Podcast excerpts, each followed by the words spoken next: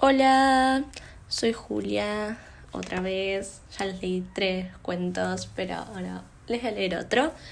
El segundo que leí era de un libro que se llamaba Los cuentos de Battle el Bardo, que mi papá me acaba de decir que en verdad se llama Beetle, y entonces toda mi vida lo dije mal, lo cual no sé qué decir sobre eso.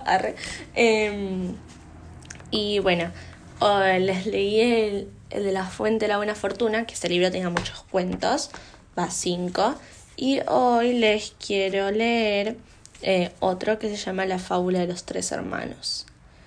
Así que, bueno, se los leo. La fábula de los tres hermanos. Había una vez tres hermanos que viajaban a la hora del crepúsculo por una solitaria y sinuosa carretera.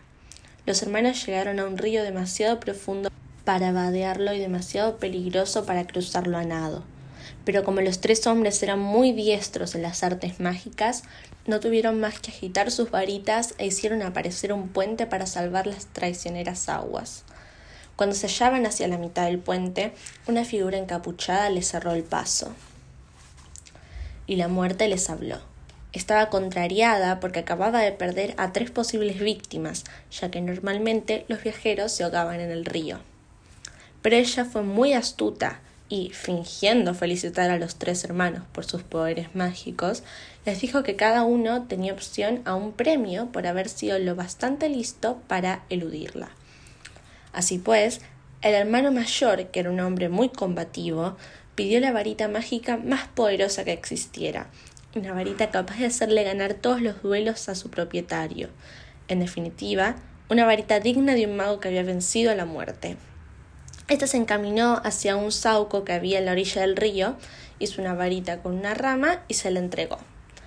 A continuación, el hermano mediano, que era muy arrogante, quiso humillar aún más a la muerte y pidió que le concediera el poder de volver la vida a los muertos. La muerte sacó una piedra en la orilla del río y se la entregó, diciéndole que la piedra tendría el poder de resucitar a los difuntos.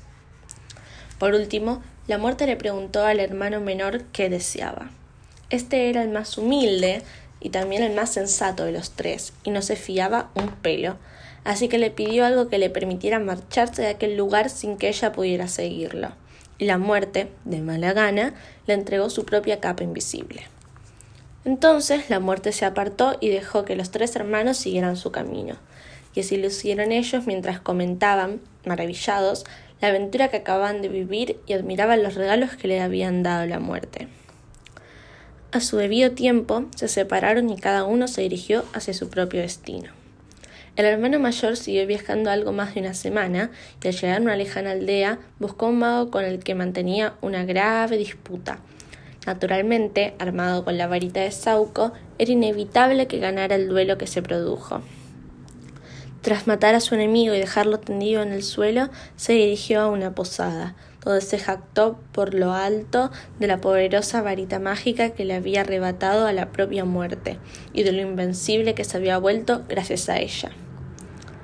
Esa misma noche, otro mago se acercó con sigilo mientras el hermano mayor yacía borracho como una cuba en su cama.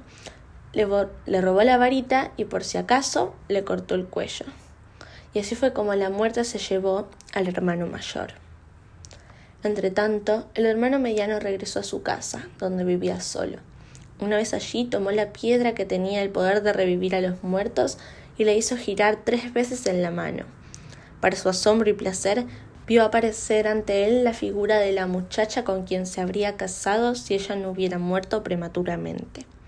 Pero la muchacha estaba triste y distante, separada de él por una especie de velo pese a que había regresado al mundo de los mortales, no pertenecía a él y por eso sufría. Al fin, el hombre enloqueció a causa de su, de su desesperada nostalgia y se suicidó para reunirse de una vez por todas con su amada.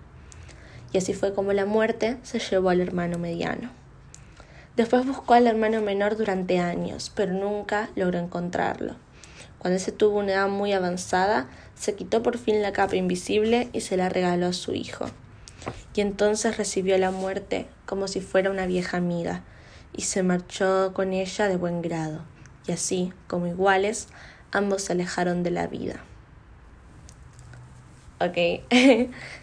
me gusta mucho este cuento. Ese también se menciona este cuento en los libros de Harry Potter, que es el único, si no me equivoco, de, de los cuentos de Beetle que se mencionan en los libros y las películas de Harry Potter, vuelvo a decir.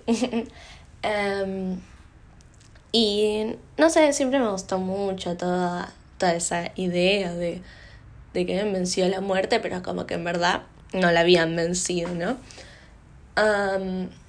y bueno, ahora les pregunto, ¿cuál de las tres eh, reliquias, digamos, les gusta, preferirían tener? ¿Qué, ¿Cuál de las tres le hubiesen pedido a la muerte si tuvieran que elegir? ¿La varita de Sauco, eh, la piedra de la resurrección o eh, la capa de invisibilidad? Yo creo que elegiría la capa, no sé, tal vez por cómo terminó el libro, ¿no? Pero, pero no sé, díganme cuál sería su primera reacción, cuál, cuál elegirían. bueno, espero que les haya gustado el cuento y ya otro día les voy a grabar otro. les mando un beso y un abrazo virtual. Chao.